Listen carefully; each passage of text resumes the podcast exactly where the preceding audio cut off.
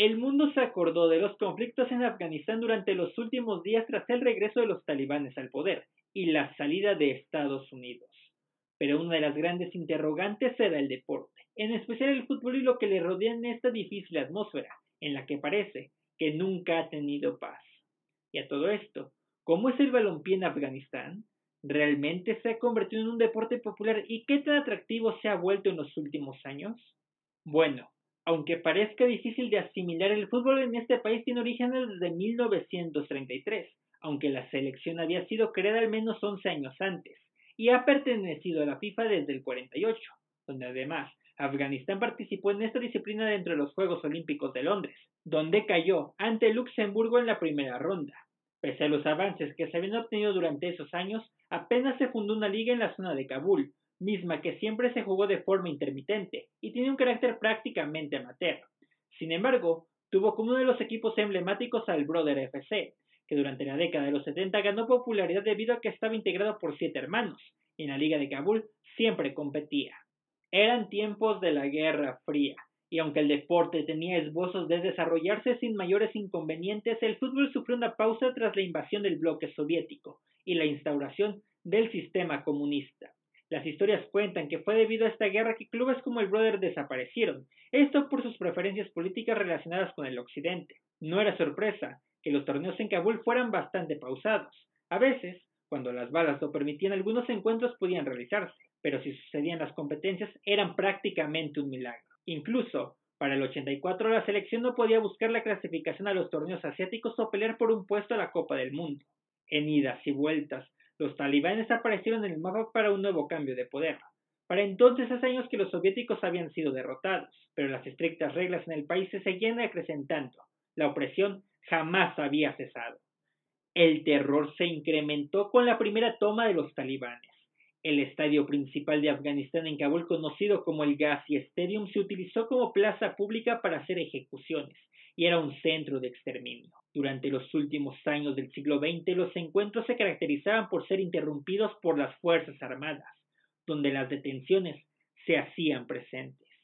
Con el caos en el país y tras la intervención en el 2001, apenas el fútbol encontró una oportunidad para la regularidad. Tanto la liga como la selección pudieron reestructurarse con la caridad de distintas organizaciones como la FIFA en 2002. Además de que en una campaña de propaganda países de Occidente organizaban partidos de fútbol a beneficio, donde el estadio había dejado de ser el inmueble de los exterminios. Debido a que los conflictos bélicos se mantenían alrededor del país, la capital de Afganistán fungía como la sede de la liga.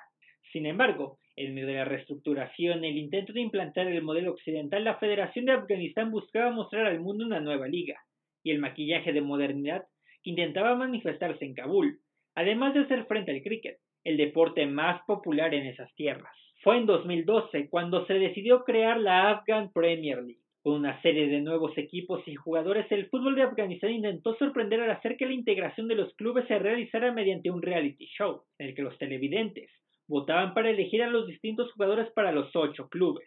En el sistema de competencia no existen los descensos, y es una liga cerrada donde ocho equipos que representan las distintas zonas del país compiten en Kabul divididos en dos grupos, donde al final los dos mejores clasificados de cada sector avanzan a semifinales. Desde luego, la liga está formada por jugadores puramente locales, aunque la selección nacional es una combinación entre los futbolistas de esa liga, la gran mayoría provienen de los refugiados que participan en los equipos de Europa, aunque todos son de las divisiones de menor rango en esos países.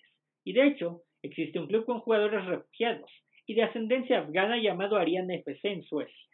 Aunque el fútbol despertó un poco de alegría con el regreso de la selección y el campeonato de la SAF como máxima alegría histórica y la posibilidad de disputar las eliminatorias rumbo al Mundial 2022, el balompié ahora está en un panorama incierto, ya que los antecedentes del fútbol profesional bajo los talibanes no lucen prometedores, por más que recientemente el Lata Energy se proclamó campeón. En el fútbol masculino, el Shainas Mayem se ha consolidado como el equipo más ganador con cinco campeonatos y ha tenido la posibilidad de jugar las fases preliminares de la Champions Asiática, mientras que otro de los equipos importantes es el Tohan Harirot con tres títulos.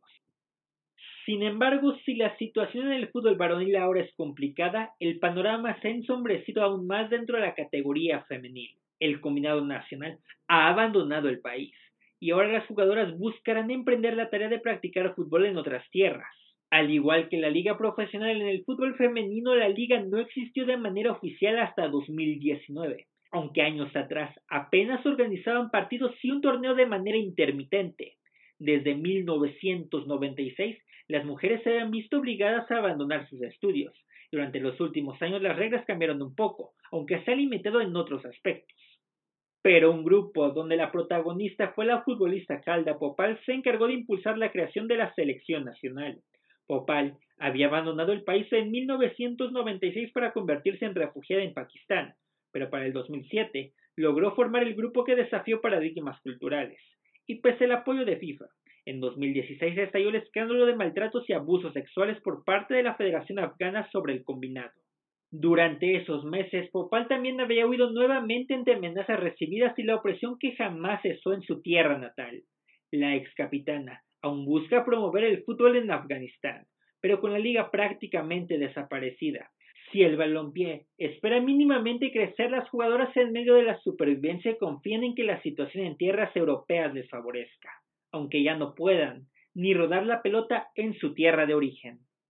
Y hasta aquí llegamos por hoy. Muchas gracias por ver el video o escuchar el podcast. Si te gustó, compártelo, dale un comentario o un like. Ya sabes que también es de gran ayuda suscribirse y activar la campana para que te avise cuando haya nuevo contenido. Sígueme como Irving de Marche en Twitter e Instagram. También estamos en Spotify y Apple Podcast como Instintos de Gol y en Facebook como Fútbol con Sal. Cuídate. Nos vemos en la siguiente. Bye.